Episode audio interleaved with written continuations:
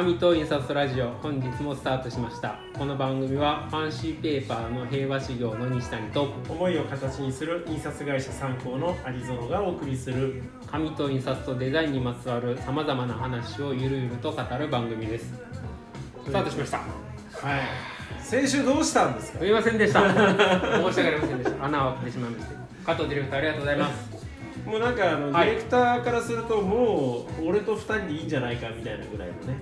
いやもうそう思われても。いやちょっとねあの触りの5分ぐらい聞いてたんですけど、逆に言うとその後しんどすぎて聞けなかったんですけどやっぱね無理なんですよ。39度でえー無理ですよ。ラジオは聞けるんですよ、うん。あの FM とか、その感じ聞こうと思ってもやっぱスイッチが入って 仕事のねやっぱ39度南部で仕事のスイッチ入れちゃ死ぬ入れちゃいけないいですよ。やでも本当ありがとうございまいえいえいえいしたえ。とても素晴らしい回でございました。まあでも私も私なりにこう頑張ってまいりますんでね。何度ぐらい熱出たんですか？39.7すごいなさすが。10時間半ぐらい出ましたね。1ヶ月500キロ走る人のやっぱ免疫力おかしなことになってますね、でも確かにうん。インフルエンザになった時も38度南部とかあるんですけど、うあんな出るんだ。ん、お帰りなさいって。コメントいただいてますけどね。はい。ということですね。すごいねやっはい今日はねぱねねなんかちょっと普段と違う感じいでやすごいおしゃれ空間おしゃれなキねラキラしたところに来てますけど。はい。はい。ここは、えー、と EP さんはい。のショールームで今日は、はい。えーラジオをお送りさせていただいてるんですけれどもいい場所ですよ。いい場所ですよ。いい場所っていうのはこれ夜ね本当であれば。ねねもう閉まっちゃってますけど8時で。これ緊急事態宣言じゃなかったら絶対帰れない場所。いや私もね何のこっちゃ分からないですけどしなんかちょっと一周してみて、うん。お店がね、うこの辺とか美味しそうなお店だな美味しいお酒がん飲めそうだなっていう。提供されそうだなみたいなねうん本当そんな感じのところの今日はそこから、はい。えーお送りしていますので、はい。じゃあ時間もね結構今日はタイトだから、そうです早速、はい。えー、とご紹介したいと思うんです。ちょっと先に私の方から、はい。えー、となんだご紹介させていただきます。今日の、えーゲストは、えー北川夏樹さんです、はい。えー北川夏樹さんは横浜国立大学を卒業後製本加工会社の有限会社篠原志向さんに入社し6年間営業として働かれた後、えー、篠原志向さんを退社。でカナダにワーキングホリデーに、えー行くことになったんですね。でカナダでは、まあ、いろんなお仕事をしながら、え1年間語学語学の勉強をされてで2020年8月に帰国され、えー日本と台湾に拠点を置くブランディングカンパニーである、えー BXG 株式会社でこれまでの印刷加工の知識経験あと語学を生かしたお仕事をされているということで、えー今日のゲストは北川夏樹さんです。よろしくお願いしよろします。くお願いしますということで今日は北川夏樹さんと紙加工との二人三脚の視点はい。はい。というテーマで伺っていきたいと思いますはい、まあいつもの感じで、こう時系列で、えー北川さんについて触れていこうと思うんですけども どどっから行くかって話ですけど、生まれた時からね、生まれてから言ったら多分12歳ぐらいで今日1回目終わりそうなんですけど とりあえず大学を卒業するぐらいのところから、はい。えー、とで先ほど私があのご紹介したんですけど横浜国立大学なんですね。めちゃくちゃエリートいじゃないですか。やいやいやいやいやいやいや勉強は頑張ってやりましたけど、うんはい。うん入りましたね。美術大学とかではではなかったあではないですねね。結構なんでしょうね人文系の学科に所属していて、うんうんまあその時は別にその紙とかデザインに触れてたわけではないんですけれど、うんうんまあ卒業就職活動のタイミングで。えーとまあ、印刷加工の方に興味が出てきてっていう流れになりますね。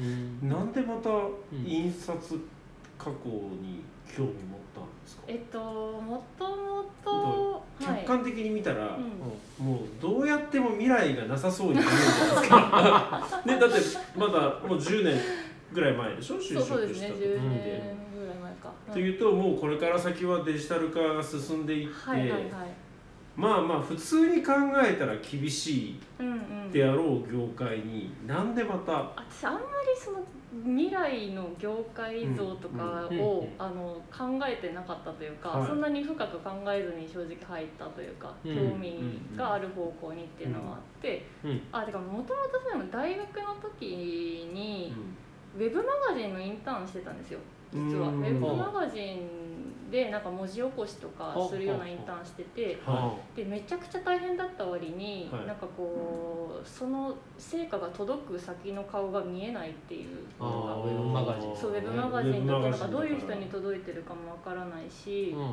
でなんかこう URL が知らない間に無効になってるとかなんかエラーになってるとかあるじゃないですか、なんかそういうのがすごい切ないなと思ってあでもともとなんかそういえば紙とかそういうなんかライブとかい、音楽好きなんで、うんなんかライブとか行く時のフライヤーとかそういうチラシとかなんかすごい好きなデザインがあると撮ってたりしたんですよね。なんか捨てられなくて。はいそういうなんかこう唯一無二のものを作りたいなというか、まあ、ウェブが唯一無二じゃないわけじゃないんですけど、うんなんかこう手に取る人のうんうん顔が見えるようなものを作りたいなっていうのもあって。うんうん。でで印刷に興味が出たというか。あー。へうん。うん。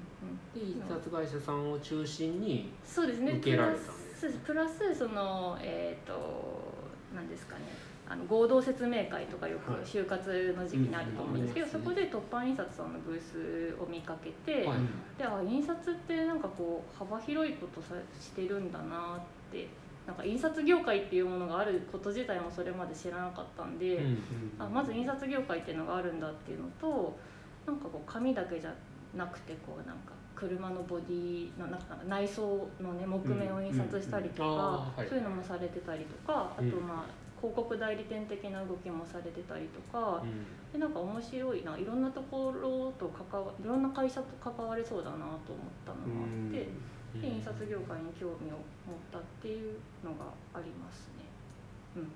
うん。でいろいろ受けてはい、たんですけど、まあ、はい。なかなかこのタイミング的には厳しい時代、うんうんうん。うんそうですね。あの結構就職氷河期で、えっとまあ、印刷会社さんに絞っていろいろ受けてたんですけど本当にもう数十社下手したら100社ぐらい多分受けてたと思うんですけど でももうバキバキに落ちて バキババキにに落ちてそうですね。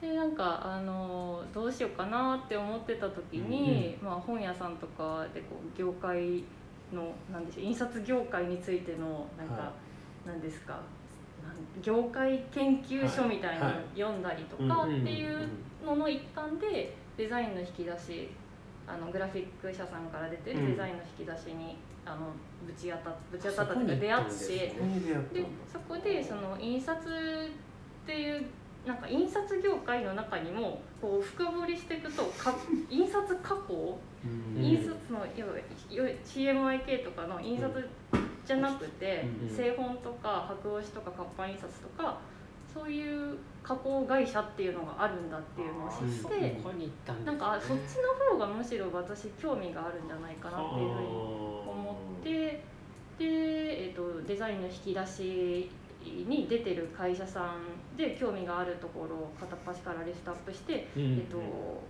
就職活動ししてるんですけど採用してくれませんか？みたいなうん。感じのメッセージを送ってったっていうのがあこれでも業界的に見たらうんだいぶディープなところですよね。デザインの引き出しに載ってる会社さんってねどこもですね、まあ、多分。普通の学生さんって言ったら変ですけど、うん。加工会社っていうことまあそういう業界があることも普通知らない知らないですよね知らないと思います、でもやっぱデザインの引き出しに初めて出会った時の、うん。なんか心の高揚感みたいなのはなんかすごいありましたね。あなんかこういうところに関われるのかなみたいな。もともとデザイン興味はあったんですよ、うん。でも自分でそのイラストレーターとかなんかいじったりとかっていうのはで分かんないしできなかったんででもそういうデザイン的なところに自分が関われるのかもしれないなって思うとすごいなんかワクワクしたのをすごい今でも覚えてますね。でそんな中で出会ったのがはい、篠原志功志功はい。で先ほども紹介した中だった8年間。あ6年ですね。6年うんうんか失礼しました、6年間営業としてはそう、はいまあ、営業って言ってもなんかこう飛び込み営業とかなんか電話でアポ取っていくとかっていういわゆる営業っていうスタイルでは、ま全くなくて、うん。そういうことは今まで一回もしたことないんですけど、まあディレクションというか、えっと、コーディネート業に近いのかな、うん。どっちかっていうと、と思いますね。うん。うん、をやってました。その篠原さんのところに、うん。こうまあ何十社も受けてね、うんうん。行ってみて、はいどんな感じでした？ひょっとしたら今日聞いてるかもしれないけど。最初に働かれて。もうもうほらやめたからさいくらでも言える。の そうだそうだ。あのでもな、えどういうー印象だったんですかね、最初。入社して初めての頃は、うん。やっぱもうなんか新卒で入ったんで、うもちろん他の会社がどういうところかも全然知らない状況で、んまあ、やっぱいわゆるその、まあ、町工場うんではあるので、そうですね。もうあの工場主体の,、うん。あの場所にちょっとした、えっと、事務室みたいなのがあって、そこにパソコンがもう4台5台ぐらい置いてあって。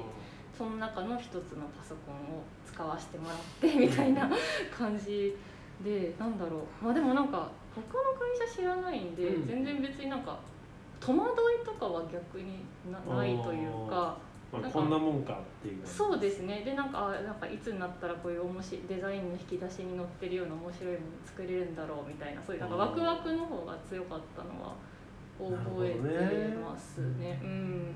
まあ、ただその同期とかっていうのが、うんうん。まあ、ほぼほぼいない状況うん。なのでそれは結構レアだったのかなとはうん。今になると思うんですけど、そうですね、うん。まあ、それはでも逆に言うと覚悟して入ってるので、うんうんそんなに戸惑いはなかったですかね。うん。教えてもらうのはじゃあ社長からだったはいもうそうですね。社長からもう基本的に社長に同行させてもらって、う。んもう OJT バリバリみた。いな。こうい。う濃ゆい。な めちゃくちゃ濃ゆいですけどなんか今思うと相当なんか贅沢な時間だったなそうと思ね。いますけど、先ほども言ったけどそれが最初だから、はい、うん初めての会社だし、はいはい。そう固有さもそんなもんだっていうところだったんうん。ですそうね。だと思います。うん。うん。えじゃあえっ、とまあ言っても製本って印刷もいろんな知識経験があってだと思うんですけど、はい。どれぐらいからこうなんていうのかやっていけるみたいなひ一人立自信ちというか、えー、でも最初はえっとまあ本当に社長と二人二人三脚っていうか、まあうん。力にも慣れてない状態なんであれですけどあの、まあ金魚の糞みたいについてって、うん。うん。でなんかこう例えば見積もりこれちょっとやってみましょうかみたいなのをなんかどんどんこうなんでしょうもんもう問題集を毎日解いてるような状況というか、じゃあこれちょっとなんか中閉じの何ページで。えー、といや24ページだからじゃあ8ページ3台に分解してその8ページ1台がいくらでみたいなのをなんかこう計算してみたいなのから始まってであのーまあじゃあデザイナーさんとの打ち合わせ同席してみましょうかとかっていうのに同席させてもらって社長がどういうふうに喋ってるのかなみたいなのを見てみたいなのを繰り返しながら自分単体でお客さんを持たせてもらえるようになったのどうなんだろう。23年後ぐらいですかちょっともう曖昧曖昧ですけど、まあじゃあそれぐらいにやっぱ知識経験もある程度社長の横についついて学ん。だ中である程度そうですね。できるんじゃないかなはいみたいな。でまあ、もちろん本当に社長だけじゃなくて、他のその職人さんに直接聞いて教えてもらってっていうのを繰り返しながらあのやってた感じですね。うん。ででもそろそろちょっともう違うとこ行こうかなみたいなことで海外に。そうなるとなんかすぐ急に書き込 んだ感じにはなりますそうね。けど、そのなんかきっかけがね、どんなきっかけでそうですね、えっとまあ、6年間は、うん。あの働かせていただいて、うん。でなんか徐々にうん徐々にって言っても本当もう最後の1年間ぐらいの時になんかすごいこう自分の中でもあの、まあ、独り立ちさせていただいて、はい。あのこう自分担当のお客さんみたいなのやり取りさせてもらってる中で、うんともう日々すごい充実した時間は過ごさせてもらってたんですけど、えっとまあ、年齢的に9かな？に差し掛かるタイミングだったんですよね。はい。でえっとその中であの個人的にずっとその英語を喋れるようになりたいなみたいなこううん。人生の目標みたいなのがあって へでその英語できるようになるには、まあ、留学してみたいなみたいな。あのがちょっともやもやとあの頭の片隅にあったんですよ。ああで、えっとまあ、29歳のタイミングで、はい。ワーキングホリデーっていう、まあ、制度があ年齢制限がはい、年齢制限がうん。そのそうですね。30歳までっていう制限があったんで、あもうじゃあこもうこの1年で行くしかないなみたいなのもありながら、うん。じゃあちょっと一旦あのーもう結構なんかなんでしょうね、えっとま、満足できる程度までの知識はあの、得させてもらったなっていう感じはあったので。うんえっとそのタイミングで本当にもうあのわがまま言わせていただいてあのちょっと英語やりたいので、うん。あのあの行ってきます。行ってきますというか行ってきます。はい行ってきますというかあの、まあ、ちょっと一つん。もう一つの夢をあの追わせていただきたいですというような形であのうん。一、回離れ一回というか離れさせていただいてっていう感じですね。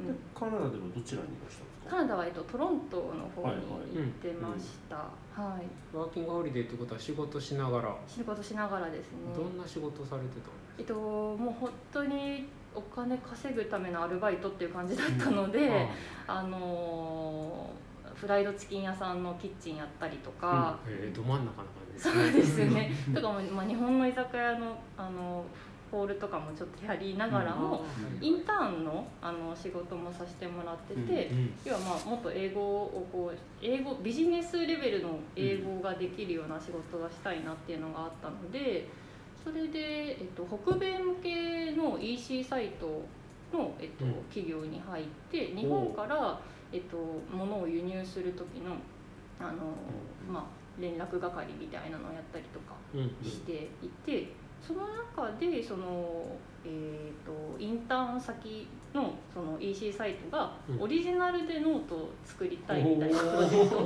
だから本当たまたんまや。本当にたまたまあって、えー。で実はそう1年前ぐらいにそれが頓挫してたらしいんですよね、うん。なんかもろもろなんか予算とかの関係があって。ほう出番じゃないですか。もう。であの私も。トロント中で一番その問題を解決できる人ですよね。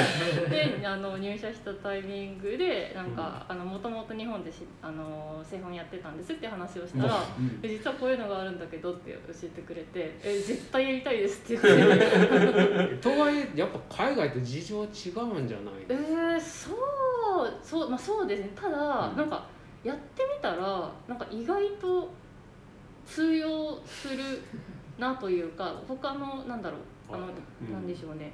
あのもの自体はなんかホワイトボードがうん。全部本文になってるノートみたいな。これまた普通の製本会社にいたらできないけど でも篠原さんのとこにいたらやってきたんで、うん。なんかえわかるな？みたいな。できるまな、あねあのみたいな感じ篠原志向さんを知らない方がもしね、まあ今日聞いてくださる方にいらっしゃったら、うん。まあ本当に変わったものをそうですね。得意とするというか、うん。こんなものを作りたいんだけどっていうアイディアをちゃんと形にして、ですね。うんで製本ってお金かければいくらでもできてしまうけれども、うん。それをちゃんとコストの中でやれるような、うんうんこう生産性を考えながら、はい。でも作りたいことを実現できる、まあ、そんなことをねこう強みにしてらっしゃる会社さんなので。はい。そうなんです。それではい。でうん。まああのニューヨークの方の製本会社さんと英語でこうやり取りしながらかっこいいな。「超愛って英語でなんて言うのかな」みたいな。えなんでコレコレーションだったかな？コレーションはいコレーションだったと思うんですけどこうなんかこう辞書で調べながらうん。なんか調愛順をなんかトレペとなんかそのホワイトボードのシートを交互にやんなきゃいけなかったんですけど、うんまあそういうのも英語で指示してサンプル取り寄せてみたいなのやってて多分その時になんかすごい専門知識あるってめちゃくちゃ強いなってあーなるほど思いましたね。なんか英語がそこそこのうん。なんかうん。レベルだったとしても、一個この製本印刷っていうところに長けてるとすっごい重宝してもらえるんですよ、うんなんかそういう意味であ専門性があるっていうのはなんかこう生きていく上でめちゃくちゃ強いぞっていうのはすごい感じましたね。あーなるほどせ製本はじゃあバンコク共通なんだ、うん、うん、意外とそうなんじゃないかなと。まあ思います。そんな武器を改めて認識してうん、日本に帰国そうですね。はい。凱旋帰国するわけですね。はい。しましたね。はい。で今今こちらの、はい、今こちらの、えーはい、ちもうょっと今のところまだ全然この 自分の会社の話をできてないんで。すけうんど、はい、でそうですね。ご紹介最初にご紹介したはい、EP さん、はい、EP に、えー、と改めて、はい、えー入りましたとうんいうところですね。どういう具体的に言うとお仕事内容になるんですか、えっとですね、えっと印刷のコーディネート業になりますね。あの本当にもう一言で言うと印刷加工のコーディネート業なので、あのうん自社で工場を持っているわけではないんですけれど、うんうんうん。えっとまあ、一つ大きな特徴があるとすれば、はい。台湾に、えっと、工場の協力工場の拠点を置いてまして、うんうん。日本で加工する場合もあの場合によってはあるんですが、うん。基本的に台湾の、えっと、箔押し業者さんだったりとか、うん。印刷業者さんだったりっていうところに、うん。えっと、依頼して、えー印刷加工物を作ってるっていう。はい、まあね今日ここがショールームですけど、はい。本当にに見たことのないよそうな紙だったりとか、うん。箔だったりとか。はい。うん、そうそれは思いました、そうなんです。そあこがこんな表現があるんだっていうのはい。ね、そうなんですよね、うんやっぱりその、えー、とヨーロッパとかから輸入紙ってこう輸入してきたりするんですけど、日本で取り扱われてない輸入紙だったりとかっていうのってうん。結構実はあって、うん。うん、あの一つの銘柄とってもこの色はあの実はあのメーカーとしては存在してるんだけど、はい。日本には輸入されてないみたいなそうです。のがあのそこら辺もそれなんとなくわかはい、ります、西谷さんのうん。専門的なところだと思うんですけど、あ合う色。うんうん合わない色っていうのがああって、そうか。在庫として持たなきゃいけないから、そうですね。売れそうなものだけを。えそういうことですよね。はい、ちなみにここは普通にこう予約して見に来れば見に来れるんですか？はい、あの事前予約約いただければあの平日の朝うん。11時から、うん。えー、19時あ16時が最終の受付かな、はい。16時か、はいそうですね。あの毎日基本的に。たくさんの紙の見本とかそうですね。はの見本とかが、ありあと今ます。まですでに作られたものであるはい、うん。そうです。白素材とあの紙素材が結構その日本の、えー常備されているものとは違うものが使えますよっていうのが割とあのデザイナーさんにとっては嬉しいところかなとはこれ思います。白押しとかってこうなんだろう。ここにサンプルであるものってものすごいこう日本の感覚で言うとめっちゃ贅沢いくらかかってんだろうみたいなそんなはいはい。ね、ものが多いんですけど、うんうんうんそこちょっとあのラジオじゃ言いにくいのかもしれないですけど、価格的には、はい、はい、えっと結構安い場合が多いです。あんまりその、なんでしょうね、うん値段安いですよってまあいうのを売りにするつもりはいないんですが、うんやっぱりその物価的なところも日本と台湾で違ったりはするので、うん。あのまあ極端極端というかえっと、うん。簡単な例で言うと白の版一つ取ると、うん。えっとまあ日本だと多分名刺サイズの版と A4 サイズの版って全然値段がびっくりするぐらい高くなりそますよ。ね違うと思うんですけどう。ん。台湾はその差があんまり大きくないかなっていう。その白のそ、えっと版の素材代が結構安かったりとかっていうのがあるので大きい面積をやったりとか、うん。あとは、うん。あの1色じゃなくて2色以上の白を使いたいっていう時とかは、うん。結構その日本のはあの値段に慣れてる方は割と驚かれる場合がうん。多いかなっていうのはで印象としてここにあるの見ていやこれこの製品でこんな箱の使い方したらうん。絶対価格合わないよなって、うん。そうですね、まあ、もちろんねその海外台湾から持ってくるから、うんうん。あの値段だけでどうこうっていうものではないけれども、どうしてもその面積だとかではい。ドーンと価格が変動しちゃうっていううん。うん。ことでやれなかったことがうんできたりとか、そうですね。そんなことはありますよね。はい、結構喜んでいただけます、ね、最近っていうわけじゃないですけど、日本でも人気なだから活版印刷とか、はいはい。白押しとかって、うんうん。結構日本だとこう手間がかかる、うん。でイコールやっぱ値段がうんうん。上がるんで、はい。ちょっとハードルが高い、うんうんっていうふうに思われてるものが意外とそこまでしないっていう感覚もあるのかもしれない。すね、ですそれもあると思います、うん。でもプラスうちもあの台湾にも EP の専属のスタッフがいるので、うんうんあのそのスタッフが毎回工場の方に確認しに行って立ち会いしてやってるので、うん。そのこう海外でやるってそのクオリティ心配される方ってやっぱり多いと思うんですけど、そういう意味では本当にもうあのちゃんと目の超えたスタッフがきちんと見てやってるので、うんそこでも安心していただけるのかなと思いますね。やっぱり町工場っていう感じなんですか、あめちゃくちゃ町工場です、はい日本の町工場みたいな感じ。プラス犬とか猫がなんか駆け回ってるみたいな。へえいや危ないじゃないですか。白押しの工場に犬とかいたら。いやめっちゃいい光景だなって思いますけど、はい昭和の日本みたいな感そうですじですかね。なんか白そうですね。プラスなんか白押式の横にちっちゃいうんカセットコンロとか置いてそこでなんかランチ作ってるみたいな、あーじゃあやっぱ家族経営家族そう経営です23回工場行かせてもらったんですけど、なんかそこはすごい面白いというかなんか日本とはまた違う空気が流れててうん。ゆるい感じはあるかなって思いますね。なんかすごい興味うん。行ったことないんでね。本当にそれこそコロナが落ち着いたら一回行ってみたい、すごいほのぼのしてる感じだと思います。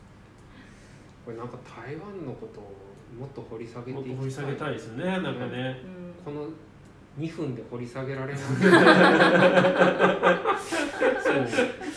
ちょっと無理が。いや結構ね本当にその紙物なんか日本から見てると紙物がすごく大切にされてるような文化があったりとか、うん。活版印刷がね向こうでもブームだったりとか、うん。そんなこともすごく感じますけど、うん。えあれですか日本でいう通販印刷が激安印刷みたいなのってあるんですか？ああるありますね。基本ただなんか一社独占みたいです、へーはい。なんか事前に仕入れた情報によると、うんうん。はいそこがめちゃくちゃ儲けてうん。儲けてて、うん。なんかまあ 単独で。なんかねオリジナルの医療用マスクが作れたりとすかなんか日本だとそのグラフィックさんとかはが結構あると思うんで、そうそういうところだとねマスクとかはさすがにないじゃないですか、うん。ただやっぱそういうこう品目のバラエティーがめちゃくちゃ豊富みたいですね。ううんうんうん。なんかね手元の資料だと2018年の売り上げで120億とかって。うんうんうん。そん？うん？うんそうですね。120億円ぐらい。はいいったみたいですね。その単独の会社でさんが。でもちょっとだいぶ前の数字ですけど名刺の43%うん。チラシの47%はこの会社が吸ってる。はい。うん。す。ごいことになってますすごいですね。だからやっぱりそういうのはうん。台湾でもそういう通販印刷的なものは、うんうん。ありながらもっていう。だからもそのこだわるものはうん小さな工場がこうそうですね。ずっと残ってやってはいるみたいなそんな感じなんですかこねれちょっとまたそう遠くないところで、まあ、うんもしくはちょっと北川さんと要交渉ですけど、うん。台湾のその印刷事情とか、ちょっとその辺もねデザインのこととか、うんあとまあ場合によっては紙のこととか、うん。一回ちょっと別に設けてそうですね。いかないと、はい。っていうのは北川さんのこれからのところを最後やっぱり聞いておかないと、そうですね。これからの。うん、なんかちょっとこうん。うこれからこういうこと考えてますとか今すでに取り組み始めてるみたいなのを最後ちょっと時間がいいようじゃないんですけど。そうそうですね。これから、まあ、あの私も入社してまだ1年た、うん。経つぐらいのところなので、まあ、私自身ももっと台湾のことを知ってそれをこうどう日本の人がこう活用してくれるかっていうのを考えて提案していきたいなっていうのもありますし、うん。そうですね。あとはまあ EP としてはこう、えー今いろいろ実験をしようとしていて、うん。シルク印刷でなんかどれだけ細かくできるかとか。うん。そのあたりをやろうかなって思ってるんでまた EP の方でも、はい宣伝させてもらえればと思ってるんで、はい。あの SNS フォローお願いします。はい、ということで、今日は BXG の北川野月さんにお越しいただきました。どうもありがとうございました。ありがとうございましためっちゃ駆け足ですけど、あと8秒ですけど、はいえーいきなりここで終わり、エンディングも行きましょうかね。ていうかもう